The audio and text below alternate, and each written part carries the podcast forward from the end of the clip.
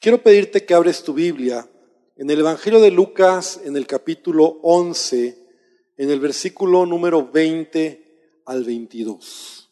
Queremos también saludar a las personas que nos están viendo, ¿verdad? A través de, de las redes sociales, de Facebook, que Dios les bendiga y nos da mucho gusto también que nos estén siguiendo y poder ser edificados esta tarde, esta noche, con la palabra del Señor. ¿Ya tienes tu Biblia en Lucas 11?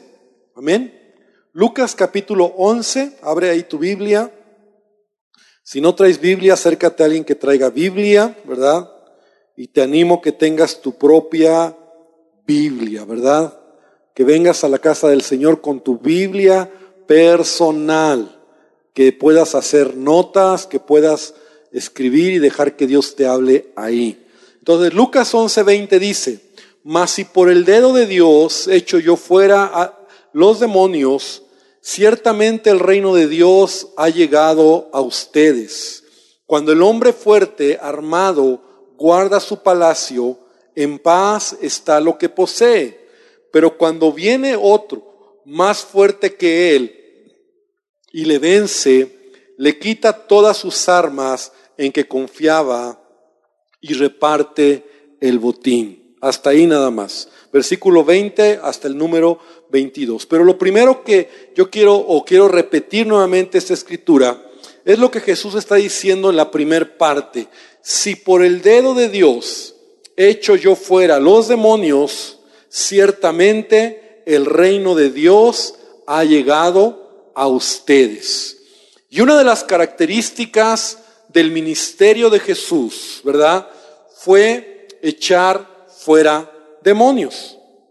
De hecho, ahí mismo en Lucas, unos versículos antes, ¿verdad? Ahí en el capítulo 11, vemos que él ora por un endemoniado, una persona que tenía un demonio. Y mira, es muy interesante ahí, si, si ahí estás en el versículo, en el capítulo número 11, dice, déjame poner mis lentes, si no, no leo.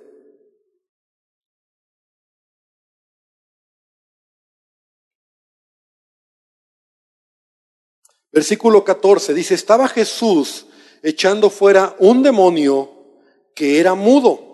Fíjate qué interesante, un demonio que era mudo y aconteció que salido el demonio, el mudo habló y la gente se maravilló. Eso está muy grueso, no muy fuerte. O sea, un mudo, una persona que estaba muda porque tenía un de espíritu, un demonio que era mudo y no hablaba, ¿verdad? No, no vamos a hablar ahorita de demonios, ¿verdad? No es el tema, aunque sí quiero eh, tomar esta parte. Pero Jesús, eh, en, en, en estos tres años de ministerio, una de las características de él es que él echaba fuera los demonios. De hecho, en alguna ocasión, ¿verdad? Los mismos demonios le decían a Jesús, ¿qué tienes con nosotros? ¿verdad? Lo reconocían que verdaderamente él era el Hijo de Dios. Pero no solamente él echaba fuera demonios, sino también si te pones a leer los evangelios, él también a donde llegaba, ¿verdad? Había, había muchas veces esos ambientes espirituales feos, pesados, ¿verdad? Y, y cambiaban las cosas. Es decir, donde había conflicto, donde habría problemas, donde Jesús llegaba, Jesús, eh, las cosas cambiaban. Me, me, me a la mente un hombre que en una ocasión, ¿verdad? Este hombre que subió a un, sicómoro se llamaba Saqueo. Saqueo. Y dice que cuando, cuando Jesús fue a su casa, él dijo, él cambió su actitud, ¿verdad? O sea, él era un ladrón, era un roba, robaba a la gente, al pueblo de Israel. Y entonces dijo, y si algo he robado, yo les devuelvo a todos, ¿verdad? Como que lo que era feo cambiaba en ambiente diferente, en armonía en amor. Ahora, la gente en los tiempos de Jesús, igual que hoy, ¿verdad? Pero en ese tiempo la gente vivía en oscuridad, en pecado, en vicios, en ataduras. Y cuando él llegaba a un lugar, habían cambios, ¿verdad? Habían cambios en la gente, había cambios, pues los demonios se manifestaban, liberaba a endemoniados, sanaba a la gente, el ambiente cambiaba, la gente yo creo que era un poco más feliz, sonreía, estaba en paz, porque Jesús estaba ahí, Porque Jesús estaba en un lugar y, los ambientes cambiaban. Pero ¿sabes qué es lo tremendo? Que en lugar de que la gente lo muchos lo vieran bien, mucha gente se ofendía. O sea, mucha gente se enojaba de eso. Y, no dista mucho de lo que a lo mejor hoy en día pasa. Yo no sé si tú lo has vivido, ¿verdad? A mí me ha tocado como pastor a veces decir o oír cosas increíbles cuando a veces hay hogares que cambian, hay familias que cambian, hay hombres que están cambiando y los de la familia se enojan. ¿no? O sea, y me ha tocado oír hombres o madres que dicen, te prefiero borracho que cristiano. Así, he oído, no me han dado testimonio, ¿no? O sea, te prefiero como estabas que ahora en tu religión, ¿no? Ahora en lo que estás. Hay un cambio. Dios está cambiando el corazón de la gente y a veces el mundo eh, tan oscuro, tan difícil, la gente se pone de malas, ¿verdad? A veces cuando tú estás hablando del amor de Dios o estás predicando, por ejemplo, ¿verdad? Hablando un poco de lo que Dios ha hecho en tu vida, hay gente que se pone mal y se enoja contigo y te ofende y te dice, no, es que tú estás loco y no quiero saber nada de ti. En lugar de que esos ambientes que están siendo transformados, ¿verdad? La gente pueda estar contenta, no es así. Y con Jesús no fue la excepción. ¿Te acuerdas que una vez él fue y, a un endemoniado, el Gadareno, que era un hombre que vivía en una región, se llamaba Gadareno porque estaba en una región que era, que se llamaba así, Gadara, donde este hombre era, era como un, como una persona, eh, se me fue el nombre, eh, como alguien que vivía en la calle, pues, que estaba endemoniado, desnudo, o sea, loco, mal. Y Jesús llega y lo sana, lo libera, queda bien. Y la gente, en lugar de agradecerlo, ¿qué dice la Biblia? Le dijeron a Jesús, mejor vete de aquí. Les dio miedo. Entonces, es interesante, ¿verdad? Cómo, cómo esta, esta manera en que Jesús eh, trabajaba y hacía las cosas, en lugar de que la gente se pusiera a leer y se contentara, la gente más bien se enojaba. Y el punto es este. Jesús está liberando, un, ya vimos, a un endemoniado, ¿verdad? Queda liberado. Jesús está ahí y, y entonces los religiosos y la gente, porque no solamente eran los religiosos, tan enojados estaban que le dicen a Jesús, no, lo que tú estás haciendo, lo estás haciendo, es más, fíjate a qué punto le dicen a Jesús, tú lo estás haciendo porque tú estás poseído por Satanás mismo. Eso es lo que le están diciendo a Jesús. O sea, ven conmigo a la escritura. O sea, la, escritura nos enseña, ¿verdad? Que ellos creían, ¿verdad? Que Jesús estaba poseído por Satanás. Por ejemplo, en Marcos 3:22, que es otra, bueno, ahí lo dice en Lucas 11:15, algunos de ellos decían, por Belcebú, o sea, príncipe de los demonios, o sea, Satanás echa fuera los demonios. Entonces la gente hablaba así de Jesús. Y yo te iba a leer la escritura de, de Marcos 3:22, en la nueva traducción viviente dice, pero los maestros de la ley religiosa que habían llegado a Jerusalén le decían, está poseído por Satanás. Fíjate qué fuerte. Está poseído por Satanás, el príncipe de los demonios, y de él recibe el poder para expulsar los demonios. O sea, Jesús está haciendo milagros, Jesús está liberando endemoniados, Jesús está sanando gente y la gente enojada le dice, no, es que tú estás poseído por Satanás mismo. O sea, Belcebú era el principal de los demonios, Satanás. Tú estás poseído. Ahora, Jesús, ¿cómo va a, a rebatir ese argumento?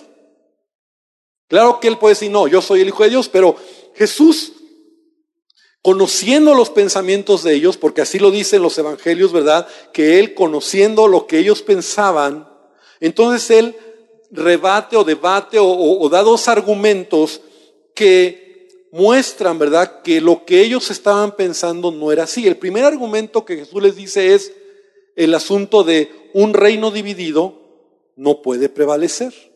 O sea, el primer argumento es, saber si, si yo soy Satanás o si lo hago en el nombre de Belcebú y yo mismo echo fuera a uno de mi equipo, ¿no?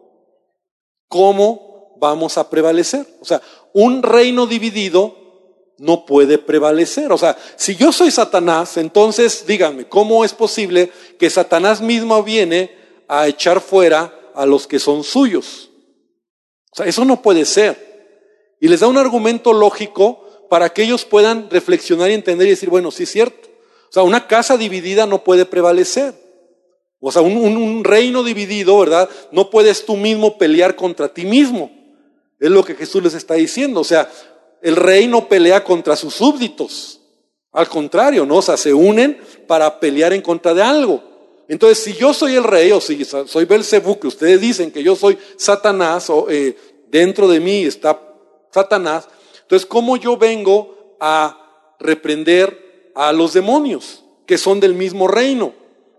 Pero no solamente eso les dice, ¿verdad? Porque, porque ese podría ser un argumento que, que, ellos se quedaron pensando, ¿verdad? Un reino dividido se debilita, un reino dividido finalmente no va a, avanzar y, podría ser Satanás mismo perjudicándose, ¿verdad?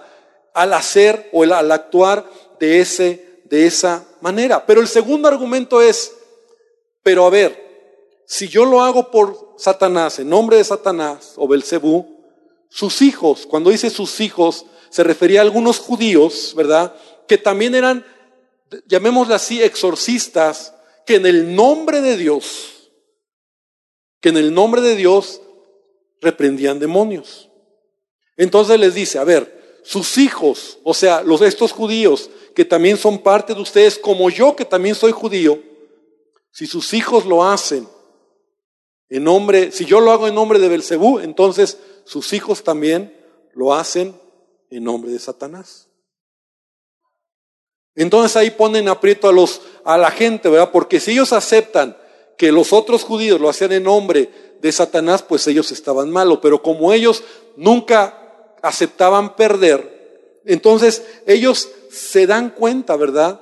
Que no hay argumento. Entonces Jesús dice, el versículo que leímos, pero si yo por el dedo de Dios echo fuera los demonios, ciertamente ha llegado a ustedes el reino de Dios. Entonces aquí hay puntos muy importantes. Primero es lo que la gente piensa. ¿Qué es lo que la gente piensa de Jesús? Tú estás siendo o tú eres el mismo Satanás que está echando fuera a los demonios. Jesús le dice, no, porque un reino dividido no puede prevalecer, no es lógico su argumento. Número dos, si yo lo hago en el nombre de Satanás, entonces sus hijos en nombre de quién lo hacen. Entonces dicen, bueno, ellos sí lo hacen en nombre de Dios y tú no. Pues no, porque yo también lo hago en nombre de Dios. Pero más allá de eso, yo les digo hoy, si yo echo fuera a los demonios, es porque el reino de Dios ha llegado a ustedes. Y esta tremenda declaración, ¿verdad? Que de hecho es titulado, ¿verdad? Esta, esta noche, esta enseñanza, toma posesión de lo que Dios te ha dado o de lo que te pertenece, porque sabes, el reino de Dios, Jesús está diciendo que había bajado a la tierra. Antes de que Jesús viniera a esta tierra, antes de que, de que Dios Jesucristo, ¿verdad? Dios hiciera hombre y habitar entre nosotros, ¿verdad? Hablar del reino de Dios, es más, no estaba ese concepto. Dios se manifestaba a través de ciertos hombres, de ciertos personajes que leemos en el Antiguo Testamento o a través de una nación, que era el propósito de Dios, la nación de Israel, para que Él pudiera manifestarse a la humanidad.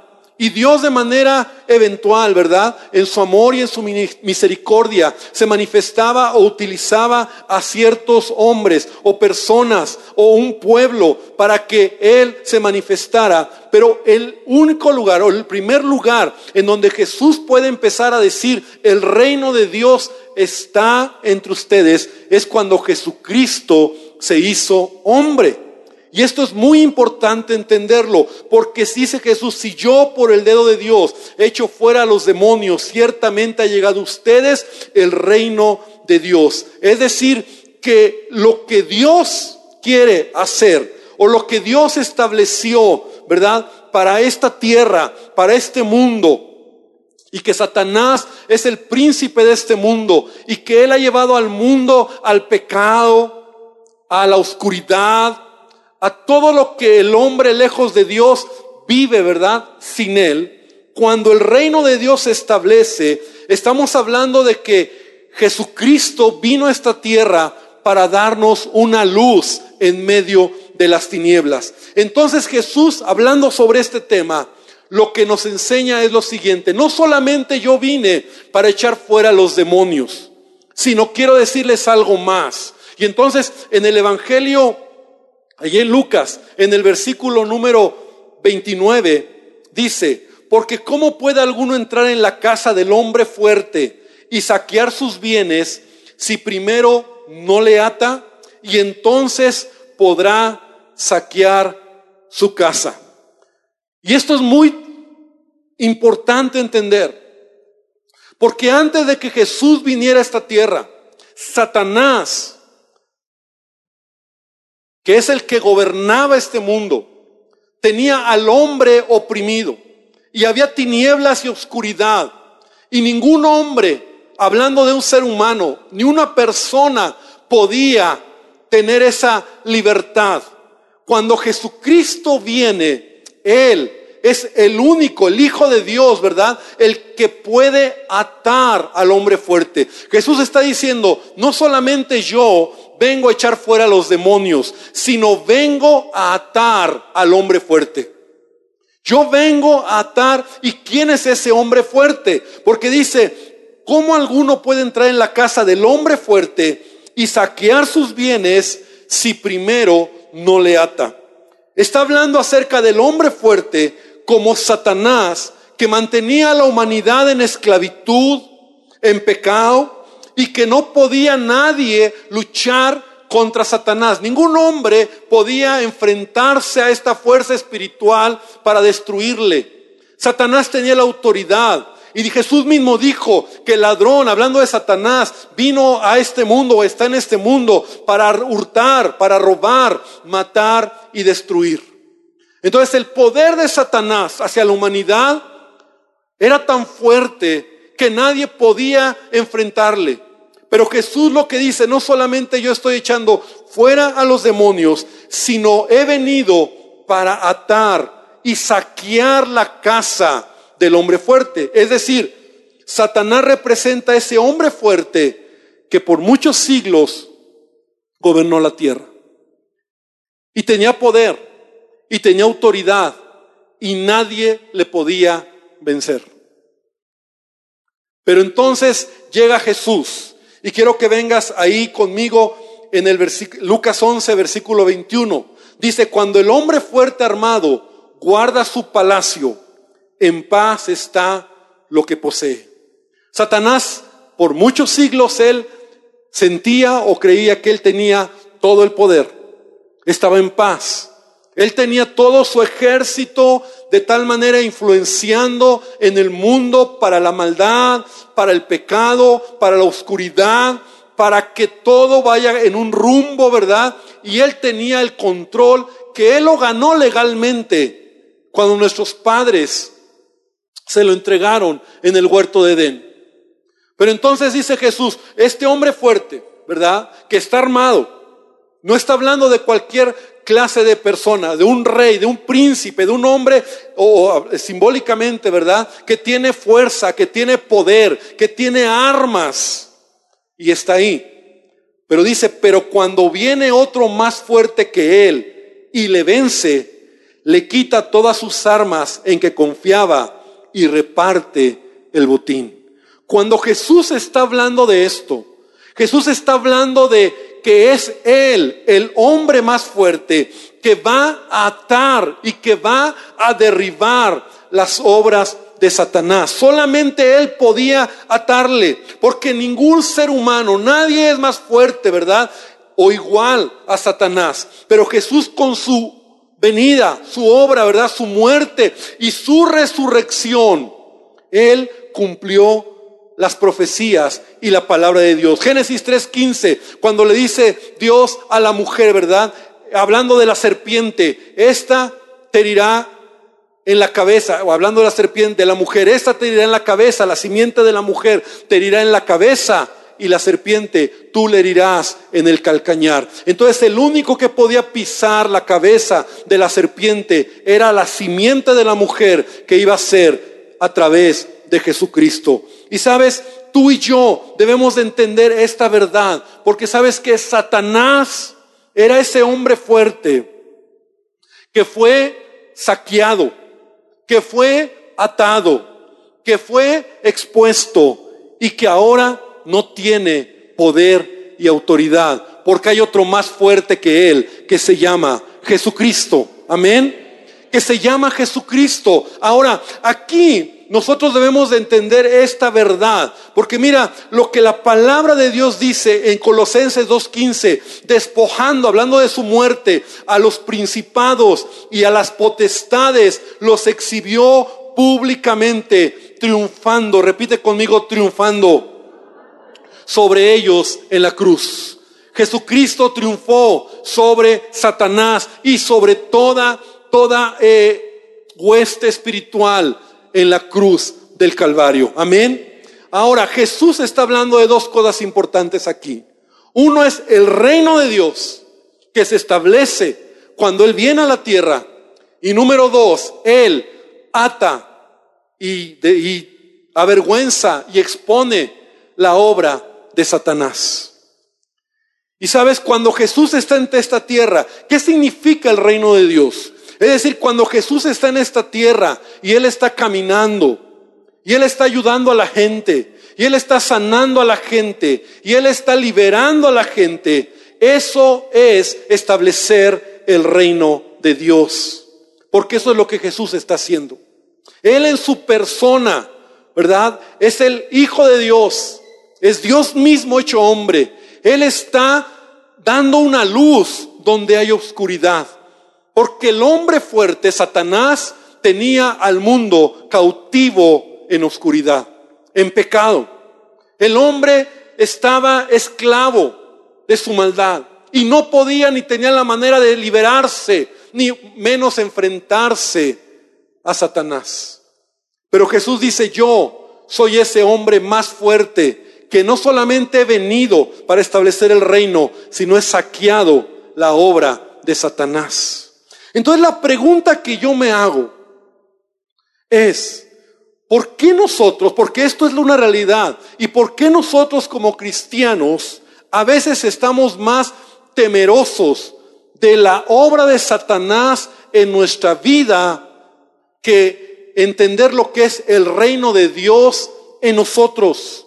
Porque ¿cuántos de los que estamos aquí estamos convencidos que somos hijos de Dios? Si tú eres hijo de Dios, si tú eres hija de Dios, entonces tú tienes esa autoridad que Dios te ha dado. Amén.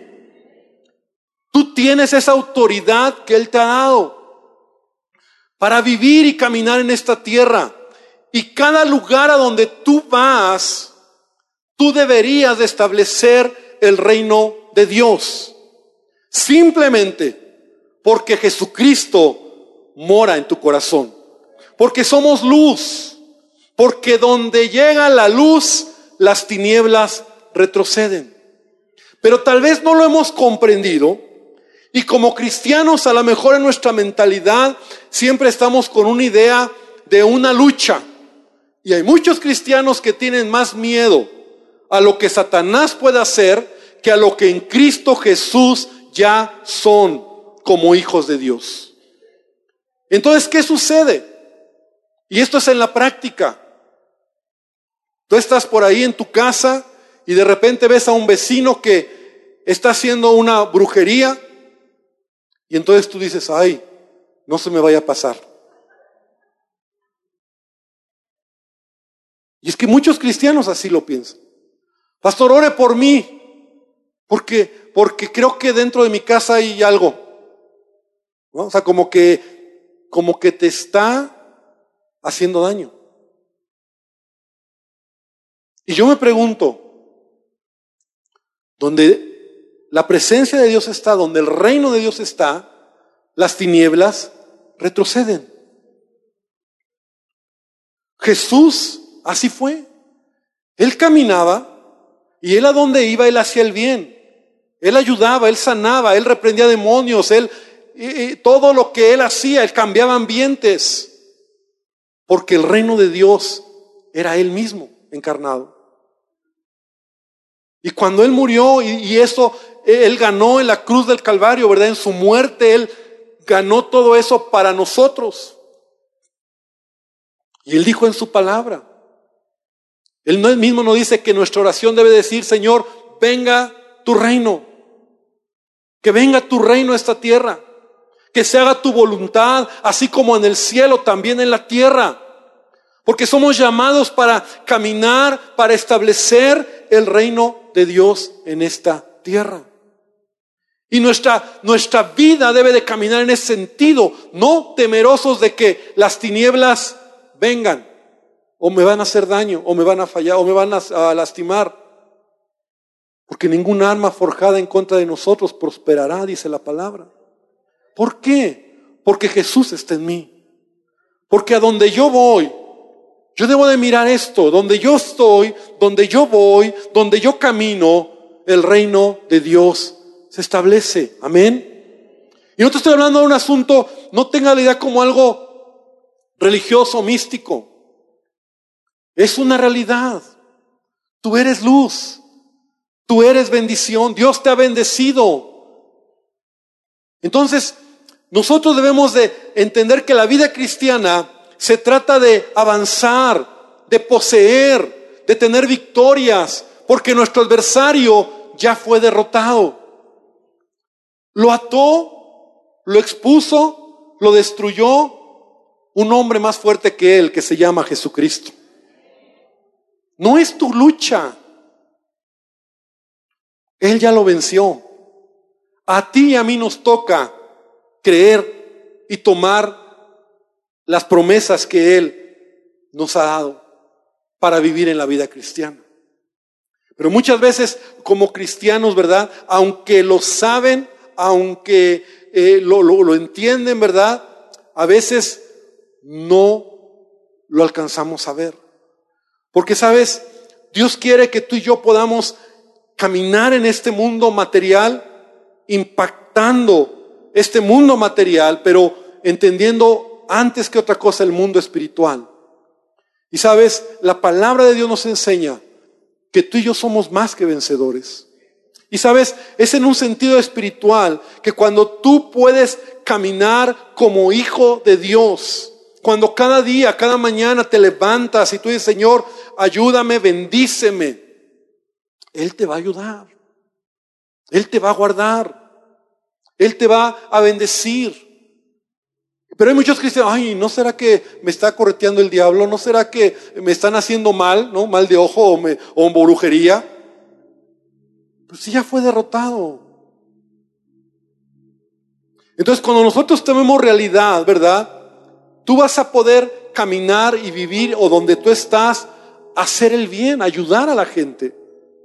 Porque tú eres luz. Porque tú eres bendición. Porque eso es lo que Jesús hacía. Orar por los enfermos. Y si hay alguna situación a lo mejor de oscuridad, de tinieblas, pues decir, Señor, en el nombre de Jesús, yo oro que haya luz, que haya bendición en este lugar.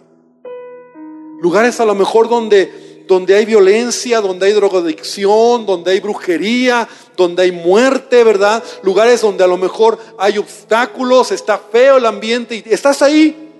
O ahí por ahí vives, o por ahí pasas, o, te tocó algún, ay Señor, qué mal. No, yo estoy aquí y soy luz. Y como soy luz, Señor, yo bendigo este lugar. Jesús lo dijo. Somos llamados para bendecir. Y cuando realmente tú te alineas a lo que la palabra de Dios en tu vida ah, dice, ¿verdad? O, o se establece, entonces Satanás y todos sus demonios no tienen manera de poder resistir a una obra que ya ha sido consumada hace más de dos mil años por medio del sacrificio de Jesús. Jesús ya venció. Jesús ya venció la obra de Satanás. Pero entonces, ¿cuál es el engaño que Él pone?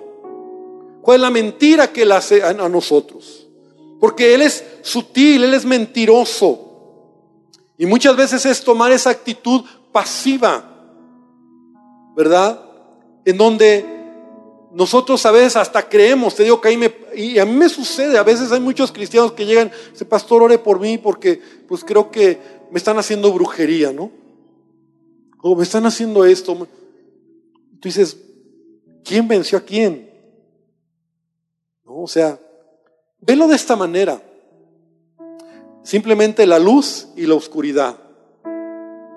¿Tú crees que en algún momento la oscuridad va a oprimir la luz? Ese es un tema así medio, punto medio filosófico. La luz, donde la prendes, la creas, disipa las tinieblas. Pero las tinieblas jamás van a disipar la luz, por muy oscuras, por muy... Nunca. Donde hay luz, las tinieblas se disipan. Es un principio física. Así es el reino de Dios. Jesús dice, si yo echo fuera los demonios, quiero que entiendan es porque el reino de Dios se ha acercado y está entre ustedes. Pero quiero que entiendan algo, no solamente yo estoy echando fuera los demonios, yo he venido a atar al hombre fuerte. Y el hombre fuerte se llama Satanás, sí, Belcebú al que ustedes dicen que yo lo tengo.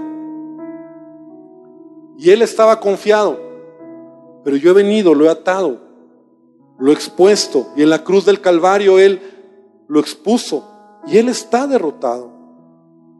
Él está derrotado. Y lo que tú y yo entonces tenemos ahora es la bendición como hijos de Dios de tomar esas promesas y de tomar esa verdad y decir, Señor, yo quiero también establecer tu reino en donde estoy. No hay nada más triste que un cristiano oprimido por ambientes negativos cuando ese cristiano tendría que ser luz para que esos ambientes negativos se vayan porque en Cristo Jesús somos más que vencedores. Amén. Porque donde está la luz, las tinieblas retroceden. Entonces, no importa que tan oscuro sea el lugar donde estás, donde vives o lo que te quieren hacer, mayor es el que está en ti que el que está en el mundo. Eso me dice la palabra. No importa qué daño te quieran hacer, o que Satanás, o que tú creas que Él te quiere hacer daño que sí lo quiere hacer, pero Él no puede hacer nada a menos que te engañe y te haga creer que tú te, estás en un igual con Él. Porque esa es la manera de Satanás de trabajar, con engaño y con mentira. Entonces un cristiano oprimido es un cristiano que dice, ay, creo que me hicieron daño, ay, creo que me hicieron brujería, ay, creo que, creo que, creo que hay, demonios en mi casa. Creo, o sea, es un, es un cristiano engañado y es un cristiano oprimido por la mentira. ¿Qué hay que hacer? ¿Reprender, echar fuera? No. Solamente cambia tu mentalidad y crea la verdad de Dios y crea la palabra de Dios y cree que en Cristo eres más que victorioso, que Él te ha dado la victoria y que tú y yo podemos establecer el reino de Dios en cualquier lugar en donde estamos. Esto es la iglesia. La iglesia es llamada para ser luz. La iglesia es llamada para ser bendición. Por eso todavía este mundo, aunque está tan mal, si hay un cristiano en ese lugar, ahí va a haber luz. Ahí va a resplandecer. Ahí va a ser cambio de ambiente. Porque llegó un cristiano. ¿Cuántos de nosotros en algún momento, porque tú llegaste, porque tú hablaste, porque tú estás ahí, las cosas han cambiado. El ambiente ha cambiado, la gente ha conocido al Señor, han sanado, ahora hay felicidad. ¿Por qué? Porque uno llegó a dar luz, porque el reino de Dios se establece cuando tú y yo lo creemos en nuestra vida diaria. No es un asunto de lucha del bien contra el mal. No a ver quién gana y a ver, Señor, ahora sí voy a, voy a. No, no, no, eres luz. Y la luz no se esconde. La luz resplandece. Así que yo quiero invitarte esta noche para que nosotros podamos entender, porque sabes que nuestra victoria como hijos de Dios está en creer en las promesas de Dios, ¿verdad? Porque te decía que el engaño del diablo es sus mentiras, creer en las promesas de Dios y segundo, avanzar al propósito que Dios tiene para nosotros. No te amedrentes, no son más los que están contra ti, mayor es el que está en nosotros. No son malos que están queriéndote destruir. Mayor es el que está contigo. Se llama Jesucristo. Amén. Así que tienes que tener esta realidad, esta verdad en tu vida. Y de esta manera caminar como hijo, como hija de Dios. Me quieren hacer daño, pastor. Hay una bruja ahí que, que, resulta que ya me hizo... y Yo soy luz, ella es tinieblas. Yo tengo a Cristo. Ella está del otro lado y... Amén. Es así. Porque Jesús está en nosotros. Porque es lo que Jesús hizo. Por eso cuando Él vino a esta tierra, Él dijo, si yo echo fuera a los demonios es porque el reino de Dios ha venido a ustedes. El reino de Dios es una realidad. Es una realidad. Y estamos dentro porque somos hijos de Dios. Entonces a donde vayas, sé bendición. Cambia ambientes. Si te encuentras algún enfermo, ora por los enfermos. Y no tengas aún temor si hay alguien ahí medio raro y medio enchamucado, pues también ora. Aunque sea de lejitos, pero hazlo. No tengas temor, porque mayor es el que está en ti mayor es el que está en nosotros. Seamos hijos de luz, caminemos de esa manera y de esa manera el reino de Dios se establece en esta tierra. Yo estoy seguro que muchos de los que estamos aquí, estamos aquí porque alguien, a lo mejor no, no así como te lo estoy diciendo, pero alguien llegó ahí cerca de ti y tu oscuridad que estabas ahí bien oscuro empezó a alumbrar. Y su luz te empezó a irradiar. Y lo que él tenía te empezó a dar comezón. Se estableció el reino de Dios, de esa persona en tu vida. Y ahora tú dices, Señor, gracias. Y eso es lo que tú y yo tenemos que hacer. Vamos a hacer una oración esta tarde. Yo quiero invitarte a que cierres tus ojos y vamos a, decirle al Señor que Él nos ayude a entender la verdad de su palabra. Las tinieblas están aquí, sí. Satanás todavía no ha sido atado, pero él ya ha sido destruido. Atado quiero decir ya finalmente, pensé en el milenio, pensé ya al final de todo, porque ya fue atado, ya fue destruido su imperio. Jesús lo hizo. Jesús es ese hombre más fuerte que destruyó al hombre fuerte. Y Señor, te damos gracias por tu victoria en la cruz del Calvario. Gracias Jesús porque podemos entender que no se trata de nosotros. Se trata de tu obra en la cruz del Calvario. Se trata de tu amor por nosotros. Se trata, Señor, de que tu reino se establezca en esta tierra, en donde vivimos, a donde nos movemos como iglesia en este lugar, somos llamados a ser luz, Padre. Y la luz habla de bendición, habla de provisión, habla de ayuda tuya, habla de gracia, de favor, tantas cosas, Señor.